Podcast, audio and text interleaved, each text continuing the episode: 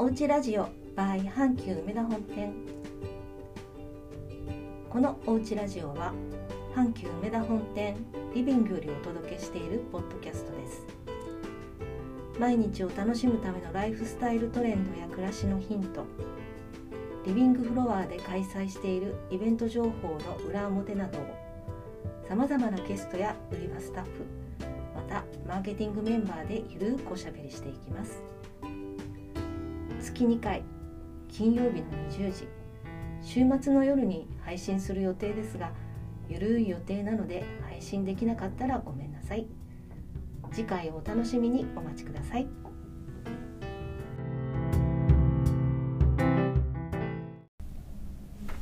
皆さんこんばんは、えー、おうちラジオの時間になりました、えー今回はですね6月の1日から6月の14日まで、えー7回のことことステージ71におきまして、えーそのお買い物がラブアクションチャレンジウェイストライウェイストレスライフというイベントをしておりまして、えーそこで、えーご出展いただいておりますインテリアデザイナーの本村蘭子様お迎えして、今日はおうちラジオをお届けしたいと思います。そして今日、えー一緒にお話をお伺いするのは私、白井と、あ、マーケティングの浅田でございます。今日は忘れずに。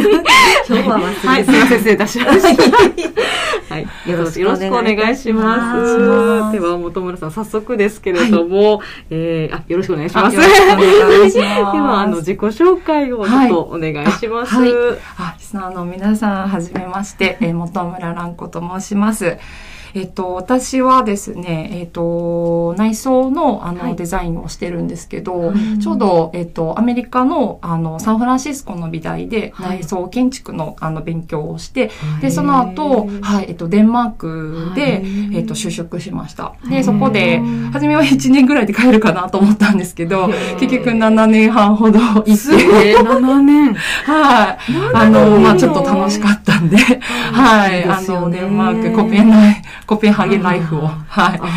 堪能して、いいなはい。で、2020年に、はい。えっと、ちょうどコロナ、コロナ真っ只中だったんですけど、はいはい、ね。オランダの方へ、はい。えっと、7月移住してきて、はい。で、それを機に、あの、もう、えっと、個人事業主の自分の会社を、あの、設立しました。で、はい、今は、あの、アテという、はい。あの、屋号で、はい。えっと、はい、はい。あの、えっと、そうですね、フリーへでーインテリアデザインの、あの、業務をしております。すごい。で、はい、一人、まあ、なんか、フリーになって、はいあの、前からちょっとやってみたいなと思ったことが、はい。あの、まあ、ちょっと内装のデザインをしてるっていうこともあって、はいやっぱりこう、いろんな、こう、建材だったりとか、マテリアルを扱ううんの、扱うんですけれども、はいはい。何かこう、うん、環境に配慮したあのマテリアルを、あの、使いたいなとか、自分も作ってみたいなと思ったりとか、はい。あとは、まあ、ちょっと海外生活が長かったんで、うん。日本の、あの、なんていうんですかね、あの、伝統工芸だったりとか、はい。そういう技術とかで、はい。あの、今はちょっとこう、じ例えば需要がちょっとなくなってきたものうん。を再利用するというか、何か違う用途に変えるみたいな活動をちょっとしてみたいなって思ってて、なんか例えばじゃあ着物で何かするとか瓦で何かするとか、何があるのかなってずっと思ってた時にちょうど去年、あの、ハサミ焼き、えっと、はい。長崎県のはい。ハサミ焼きの、はい。えっと、まあ、焼き物、はい。まあ、産地で、あの、焼き物作り皆さんされてるんですけど、はい。そこで、なんかと、結構こう、なんていうんですかね、欠品商品とか、まあ、うん未品って言われるものがいっぱい、うんあの、あるみたいよっていうふうにお友達に教えてもらって、うん。あ、じゃあそれで何かちょっと、うんあの、作れるんじゃないかなって思って、あはい、調べーて、はいで、あの、そしたら、今、このビジネスパートナーである、はい。あの、ハサミ焼きの、はい。えー職人さん、はいえっと、浦部めぐめさんとサイコさんっていう、はいえー方たちが、はい。あの、インタビュー記事を受けてたんですよね。で、そのインタビュー記事を読んで、うんあの、まあ、その、内容が、まあ、ざっくりとなんですけど、すごうく、あの、まあ、こう、職人として、うん。あの、焼き物作りをするのすごく楽しいんだけど、うん。あの、どうしても、やっぱりこう、自然物相手なので、うん。何かこう、やっぱ欠品商品とかっていうの出てしまうんですけど、はい。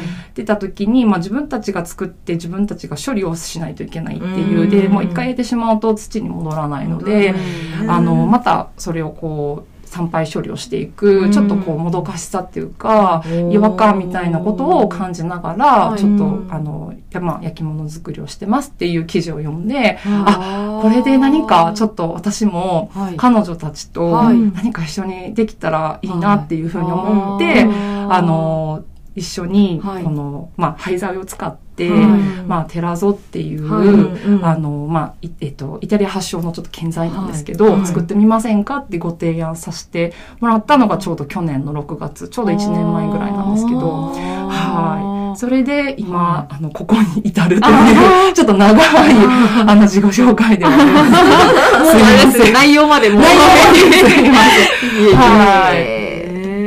そうなんですよ。はい。その雑誌でアプローチされたんですか、あ、そうですね。はうん。まず、その、えっと、まあ、ハサミ焼きの、その廃材について調べたときに、はい。なんか、あのーまあ、ピンと、その、えっと、まあ、イタリアのその発祥のテラゾっていうものが、その人造大理石とか人工大理石っていう名前で、はい。あの、天然石を、ん。あの、まあ、例えば大理石だったり、水晶だったり、はい。っていうものをこう砕いてセメントとか樹脂で固めたものを、はい。あのテラゾーって言うんですけど、例えばこう教ヨーロッパの教会のこう床に使われてたりとか、はい。はい。日本も実は結構、はい。あの古くから使われてる建材ではあって、都内とかでも結構駅の、はい。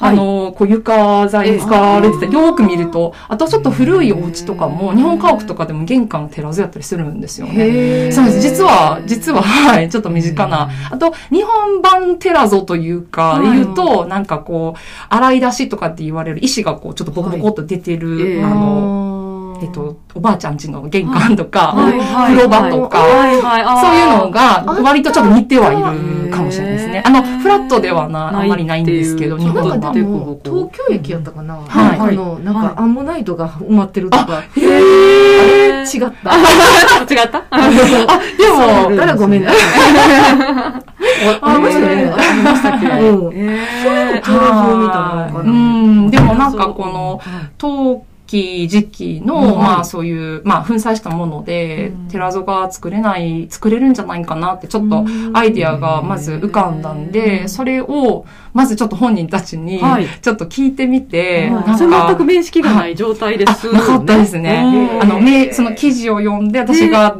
メールを送っ、て、で、でも絶対もう変な人って思われるよなって思ってたんですけど、はい。あの、二人もすごい、なんか興味持ってくれて、で、メールを返してくれて、はい。で、じゃあ一回ちょっとズームでお話ししましょうってなったのがちょうど去年の、本当に6月5日なんですけど、でちょうど去年ですね。ちょうど 去年なんですよ。ね。明日で1年誕生日なんですけど、はい。はい。で、そこからこのはい打ってっていう、あの、まあ、プロ、私たちはプロジェクトとかは、い。チームとかは、えっと、まあ、 laboratory とかっていう呼び方をするんですけど、はい。なんかもう実験的にいろいろ新しいことをやっていこうっていう取り組みですね。なんか、そうですね、か会社名ですか？とか言われたりするんですけど、そうですよね。一応こう、野号としては私は当てとして、うんで、あの、浦部さんたちは、えっと、有限浦部という、あの、はい。生地屋さんを、はい、はいやっておられるので、うん一応、その、会社はありながら、うん。一応こう、プラットフォームというか、あ集まる場所っていうか、活動場、はい。兼、こう、実験をする場所みたいなところで、はい。私たちは売ってという言葉を使って、なんか打ってに意味はああ、えっとるんですか、えっと、そうですね、打って変わってとかっていうたりもするんですけど、お茶碗、ずっと食器、あの、食日日本のこの食を支えてた、えーものから打って変わって、で、例えば暮らしを支えるとか、はい、そういうもので打って変わってっていう、あと、打つっていう行為、はいまあこの粉砕をしたりとか、はい。打ってっていうところがうん。あったりとか、はい。あとはこう、打つとか、打ったとか、過去形のこう、止めてしまうんではなくって、打ってで、なんか次につながるっていう、いつも私たちはこう、何か次につながるようにっていう意味で、こう、なんか余韻を持たすというか、そういうストーリーも、これはあのビジネスパートナーの、あの、浦部最子が考えました。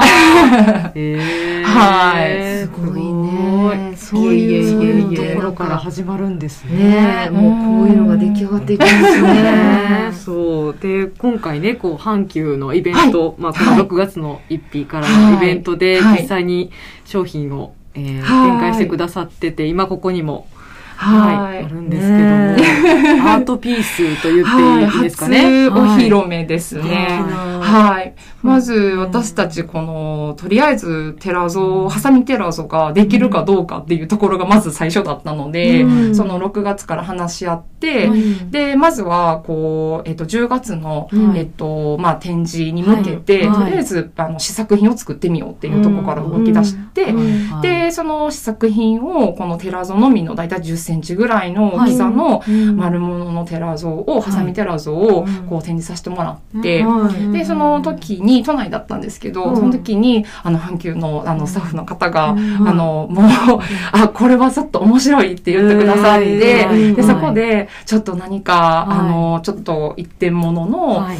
あの、アートピース、はい。オブジェみたいなものちょっと作ってもらえないかなっていう風な感じでご依頼いただいて、はい。私たちもその時になんか、え、できんのかなとか、どんなものになるのかなとか、うん。初めはだから、まうんあ、テラゾって一応イタリアでは建材なので、はい。なんかこう、内装とか、何かこう、施すものに考えてたので、で、ああ、も、まあ、でもあの、ものとして、オブジェと、オブジェというか、こう、プロダクトとして、こう、型に流し込んで、うん。なんか作るっていうことはできなくはなかったんですけど、ね、なんか、あ、一応、あ、はい、頑張ります。それだけは伝えて、で、どうなるのかなと思ったんですけど、はい、あの、結果、ちょっと、あの、形にはなったんで、ちょっとほっとはしてるんですけど。で、今回、あの、テラゾのアートピースを作らせてもらった時に、あの、もうちょっと私たちの活動のメッセージ性を、うん。あの、込めるというか、はい。あの、テラゾを作っ、テラゾ作りだけを作ってる、売ってっていう風な、あの、見方でもいいんですけど、ええあの、もう少し、はい。なんていうんですかね、あの、うんと、テラゾだけではなくって、うんこの産地が、うん。あの、こう抱えてる課題というか、うんそうんの、欠品商品だけが課題ではなくうんって、いろんな、やっぱり道具の、まあ、こう、処理というか、うん廃棄の問題もそうですし、うんたくさんの、やっぱり、あの、えっ、と、資源も使うし、道具とか、それをこう、どんどんどんどん、やっぱり消費が早いんですね。はい。そういうものも、こう、着目しながら、うん。いかにこう、循環させれるような、うん。あの、こう、産地作りみたいなものができないかなっていうふうに考えてるので、なんかテラゾ以外でも今回ちょっとあのえっとハサミ焼きの中で焼き物がつ、えーつえーつく焼き物を作るときに使う道具たちをはい。こう一緒にあの仲間に入れようっていうことで、はい、はい。これああの見たい見ていただいてるもの全部実は道具も入ってるんですよね。ねどういうものがあるかというとはい。例えばこちらこれがテラゾなんですけど、っていうのが、はまあセメントですか？あはい。セメントで固めてます。セメントにはないんかこれ割れた陶器の陶器ですよね。そうです。破片がこうはい。埋め込まれてるんです埋め込まれてね。ます。はい。はい、それがこう、はい。ちょっと表面にうん。こうちょっと見えてるっていう感じですよね。なんかね、あのー本家の方は、これがやっぱり天然石なんで、ええ。こう、石を割った時の、この模様みたいなのがええ。見えてくるのが、い。一応こう、なん、う、う、あの、味というか、で、これをを陶器時期に置き換えた時って断面は、まあなんかフラットというか、まあお茶を割った時の断面なんで、ええええでも本家にはない味として私たちの売りは、うんやっぱこのお茶碗って釉薬がかかってるんで、うん。色がやっぱりあったりとかするんですよね。うんうんうん。とか、あの、生地の色も、こう、いろいろ分かれてまして、真っ白のこの生地もあれば、うん。この土物が混ざった生地っていうのも、うん。あの、やっぱりこう、色としての、あの、見え方も違ってきたりとか、あと、釉薬をこういう風に、こう、研磨して、あの、うん。グラインダーかけてずっとこう削っていくんですけど、それがこう、ちょっとグラデーションになっていく感じ、ちょっと水彩画っぽく見えてくるとか、はは、あの、やっぱりちょっと本家の方ではない味なので、私たちはそれをすごく、あの、なんか、推してますね。随分とカラフルな。カラフルですよね。はい。そうですね。感じになりますよね。これもやっぱりどういう、あのまあ、こう、陶器時期を組み合わせる、うん。ブレンドするかで全然こう表情変わってくるので。はなので、なんか、あの、今、こう、いただいてる、あの、建材としていただいてる案件とかだったら、なんか雰囲気こんなんがいいんですけど、とか言っておっしゃられたのに、合わせて私たちが、あの、あじゃあ今はこういう風な、あの、欠品が出てて、こういう風なブレンドができるので、どうですかっていうご提案をさせていただくという。でもそこで絶対に、あの、ここはご了承くださいっていうところが、あの、私たちは、その、この、えー、粉砕するために、この色が欲しいからって言って、そのお茶を作ってもらって、こう砕くってことは一切しないので、一切しない。はい。ですね。はそうですよね。組み合わせがいいんでって言われても、うん例えば、この釉薬のものが、例えば全然今欠品出てないってなったら、あの、それは、すいません、あの、今一緒にブレンドはできないので、っていうふうに、ちょっとご了承はいただきますね。そうですね。そうですよね。はい。ステントですね。そうなんですよあるね。ある種その偶発的というか、本当にその時あった色で組み合わせていくっていう、その楽しさみたいなね。その楽しさですねと楽しさで言うと、やっぱりちょっとこう、げ研磨していかないとわからない楽しさがあって、むしろこんな感じで出てくるんですね。初め固めるんですけど、セメントで。後ろは普通の白はいですね。白で、で、ガーッと研磨していくと、こういう風に表情出てくるんですよ。そうなんですか。そうなんですよ。なんで、はいあの、ちょっと、お楽しみというか、はい。じゃあなんか削ってのお楽しみ。そうでみたいな。すね。そうですね。はい。一応、し4種類、5種類ぐらいの、はい。うん。あの、こう、陶器時期を混ぜてるので、うん。まあ、あの、絶対に、え、こんな色混ぜてない人形みたいな、そんなと、あの、色は出てこないんですけど、はい。でも、どこの面がどういう風に出るかとかは、削ってみないとちょっとわからないので、はい。ちょっとお楽しみでもあったりとか、はい。へと、もう一つ、その寺園のことで言うと、うん。あの、生地自体が、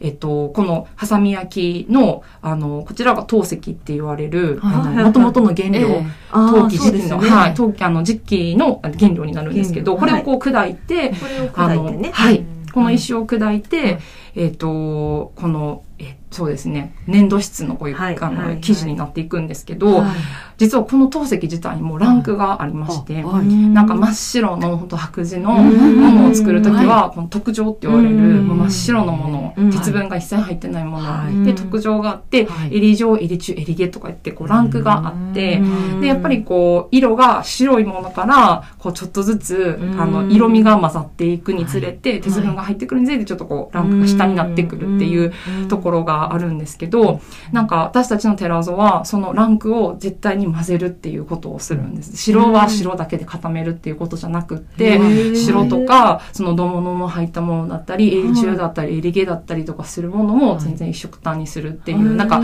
色を、なんかこう、やっぱり人間社会の中でちょっと色で分けたりとかってする、あの、こう、差別、それが差別につながったりとかっていうところを取っ払うというか、ちょっとそういう、こだわりが。なんか、はい、あの結構、そうなんですよ。ちょっとみんな可愛いねって言ってくれるんですけど、うん結構尖ったメッセージ性を 我々うちは持ってまして。割とはい。ついてきますね。そうですね。この、あの、ついてきますね。ついてきます。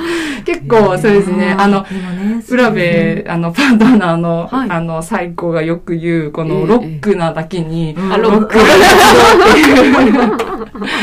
はい。言います。結構、あの、でも、ニコ ニコしながら、はい。結構そういう尖ったことこう社会性そうですよね社会的なことを、はい。そうなんや、そういうこともはい、あるんやね。そうですね。それはでも聞かない聞かないとわからない。私も今同じこと言おうと思ってまして、聞かないとわからないですそうですね。すいません。先ほどの道具の話なんですけど、あはいはい。こちらがその寺像で、こちらが陶石ですね。陶石ね。で、えっと、はい。この柱みたいな、こう、はい。長細いものが、はいはい。支柱と呼ばれるものなんですけど、はいはいあの、焼き物窯元さんで、こう、えっと、どんどんこう、お皿とかお茶碗とか焼くときに、はい。あの、こう、棚状にして、あ皆さんこうはい入れていって、はいはい、はい。で、こう、窯にドンって入れるんですけど、棚の時のこの柱の部分、あの、はい。足の部分ですね。はい。それが、この、あの、支柱と呼ばれるもので、ー。で、これも、あの、本当に、やっぱりこう、ずーっと支えていくので、うんもう毎日ね、すぐ何枚も何枚もお皿をこう支えて、うん。焼いて焼いてってなるんで、やっぱバキッとこう折れちゃったりするんで、はい。で、こうなってしまったらもう廃棄だったりとはいあか、あとはこちらの白いお皿、あの、お皿っぽいもの。寺園の下に、寺園の下に白いはい。うん丸いお皿。丸いお皿。はい。これは、あの、ハマっていう名前のもので、あの、先ほどお伝えしたみたいに、こう、あの、棚状にして、うん。あの、お茶碗、こう、釜に入れる時の、はい。お茶碗の下敷きになるもので、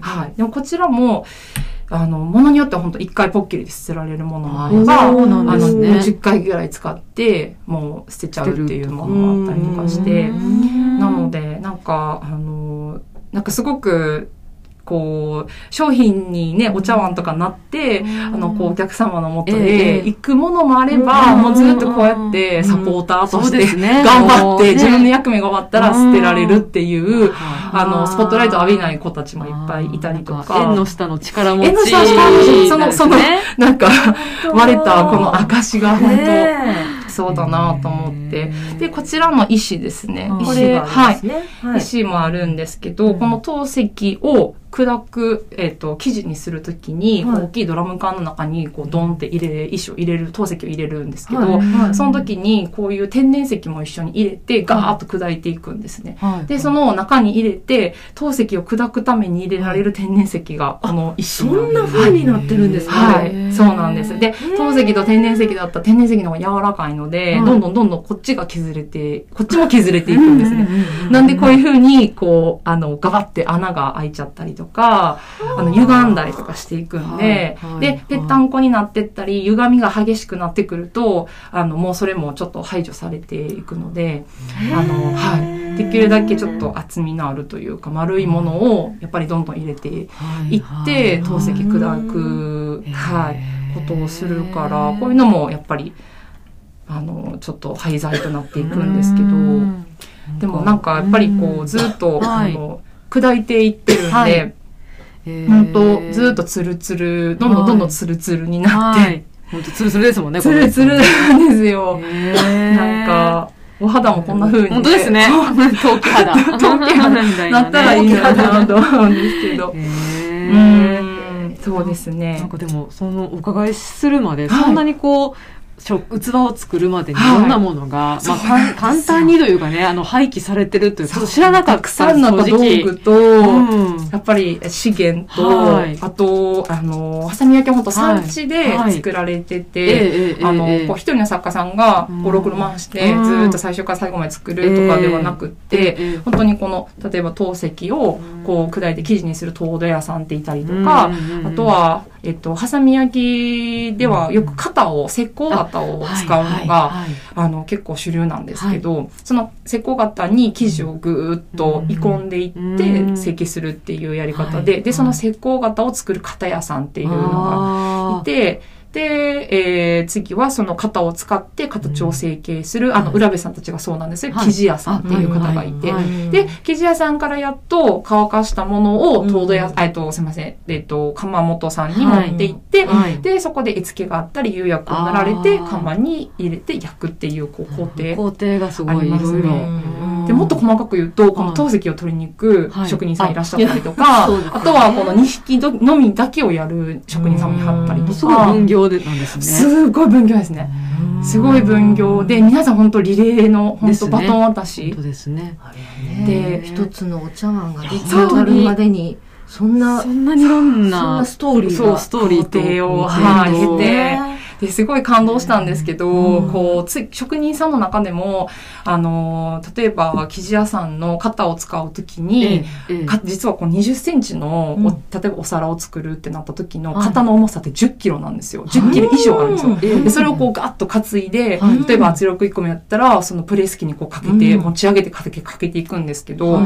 その肩を持ちやすいように、うん。ちゃんとこうちょっと削ってあげて、ハンドルのようにしてあげたりとかってすうん。る、なんかこう、out. 心優しさというか、片屋さんがやってらっしゃったりとえかえ、次につなげるで次につなげる。で、ね。あの、生地屋さんも、ちゃんとあの、小本さんが、こう、上手に、上手にというか、こう、や、あの、綺麗に焼けるようにとで、はいちゃんと仕上げもすごく綺麗にされてたりとか、なんか本当一つ一つの工程を次につなげる、なんかこう、動きをされてて、なんか、うーん。思いやりですね。そう、思いやりですなんねか。で、なんかか、あの、最後の鴨本さんでのこの商品が、なんかこう、素焼きで、本焼き待ちの、こう、商品とか見ると、なんかすごいこう、あ、キラキラしてるっていうか、今からこうね、赤ちゃんのようというか、はいはいあこれから焼かれて、はい。みんな旅立っていくんやな、みたいな、なんか生き物のように感じて、うん。それだけ皆さん多分一つずつ手作りで思いを込めて。されてるんだなと思って、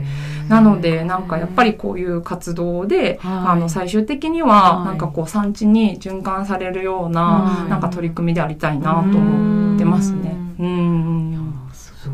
そこまでねね。ね手がかかってるなんて全然、全然というか、いや知らなかった。私も知らなかった知ってるようで。私もそう、そう、そうなんですよ。まいや本当に、うん。あまあさい私もちょっとはい。初期のバイヤーやってたのではい。産地とかよく行ってたんですけどうん。やっぱ最後の工程ぐらいですね見てたあ実は、さやさんも。うん、あの素焼きのところぐらいからしか、でようやくかけてね、はい。はい。うん。あの煮込みのところとかも見たことある、ありますけど、はい。うんうんうん。それぐらいからなのうん。でその前にもまだそんな工程があるとそうかなんですよ。思わないです。すねごいなと思って、この陶石とかも手で人力でこう削ったりとかする時の作業もあったりとあかあの生地になるまでやっぱ2、3週間かかったりとかするみたいで。このこれを砕くのがこの石やったっていう。の知らなかったです。なんか粉砕機みたいなのがあるのかと思ってあ、そう、粉砕機の中、そうですね。なんか粉砕機で、あの、砕く工程もあれば、うんそういうこう、ミルの中に入れる砕き方もあって、その、はいこっちはミルの中に入れる方ですね。天然石を入れる方。そうなんだはい。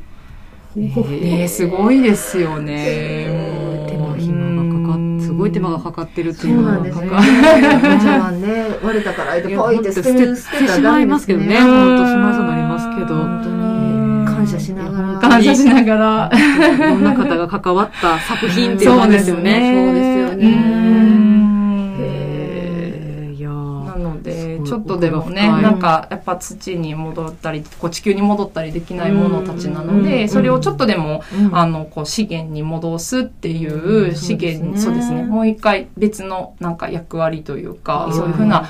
あの、うん生み出す作業をちょっうんとできたらいいねっていうことで、はい。今ちょっと取り組んではいるんですけど、でも本当しもう試行錯誤というか、もうずーっと模索中って感じですね。うんまあでもそのトライアンドエラーで。そういう話を聞かないとやわかんないです本当に、ね。はい、わからないです。このね、そんな意味を見ただけでは。でもなんかパッと見ただけでも、はい。オブジェとしては面白いですよね。ああそうですねりがとうございます。すご何かなってまずね、何かなって思いますしね。うん。うん。うん。うんううんんありがとうございます。はい、ありがとうございます。あっ。という間でしたけども、はい。まあ最後にね、はい。今後のこうらんあの本村さんの、はい。まあ、ご活動、まあ、はいどういったことを今後されていくのかなってちょっとお伺いできたそうですらなと。ねなんかもう、なんか今、このちょっと打っての活動を、はい。まあちょっと本当に、あの、真っ向して、はい。なんか、まあ、たすごく楽しいので、ええ。なんかここの、あの、活動の幅も広げながら、うん。やっぱりここで生まれる、こう、あの、建材とかを、こう、内装に施すっていうプロジェクトを、あの、これからもしていきたいなっていうふうには思ってるのでうん、そこで、こう、そうですね、こう、暮らしとか、あうん。の、生活する空間の中ではい、それがまあ、商業施設でもそうですし、はい。なんかこう、住宅でもそうなんですけど、なんかこう、暮らす時の、あの、やっぱ人間って室内でやっぱり、うん。あの、生活する動物なので、え何かこう触れたり見たりとかするときに、うん。こう自然物に触れる、こう温かさみたいなものを、うん。こう感じながら、あのまあ日々過ごせるような空間づくりをするデザイナーになりたいなと。かっこいい。いやいやいやいや、なんかちょっとかっこよくまとめすぎました。すいません。でもさ、はハサミでさうん、こういうはい。テラゾ？ははい。この、うん。の建造物はい。を作ったテーブルとかで、あコーヒーとか飲みたい。いや、ほん、思います。カフェとかでテーブルいいんちゃいます？の、実はちょっとそういう。ことも今考えやっぱり。はい。いやー。これで、ハサミで、ハサミの陶器でお茶飲めたら、いいですね。なんかちょっと良くないはいみたいな。今ちょっとて、えっと、はい。そういう重機というか、はい。家具の方面も、はいあの、雑貨とは別にちょっと考えてはいるのへで、はい。なので、まあ、壁になったり、床になったり、こうちょっと、おなんかこう、プロダクトになったり、うん。もしかしたら、こう、何か、ね。天板というか、家具となって触れるものになったりとかう、ん。できたら、はい、いいなと。素敵。素敵ですね。ね。すすごい。楽しみです。楽しみです。本当に、本村さんと、まあ、ウッピさんのはいプロジェクトの、はいあの、今後のご活躍をなんか期待したいうか、楽しみにね、したい頑張ります。頑張ります。ありがとうございます。今日はあの、ありがとうございました。はい。では、えっ、と、え冒頭にも申し上げましたけれども、6月の、えー1日からすでに始まってますが、えー6月14日の火曜日まで、えー7回のことことステージ71におきまして、えーそのお買い物がラブアクションチャレンジウェイストレスライフを開催しております。えー本村さんも、あの、売り場の方にはい、店頭に立って。いただいてい。らっしゃるので、はい。ね、あの、会いに来ていただけたら、もう今のね、お話とかで、もっと奥深いお話を聞けるかもしれませんので。実際こう触りに来てください。あそうですね、はい。見に来ていただきたいです。はいはい。では、えー、そんな感じで、はい、今日皆さんありがとうございました。ありがとうございました。失礼します。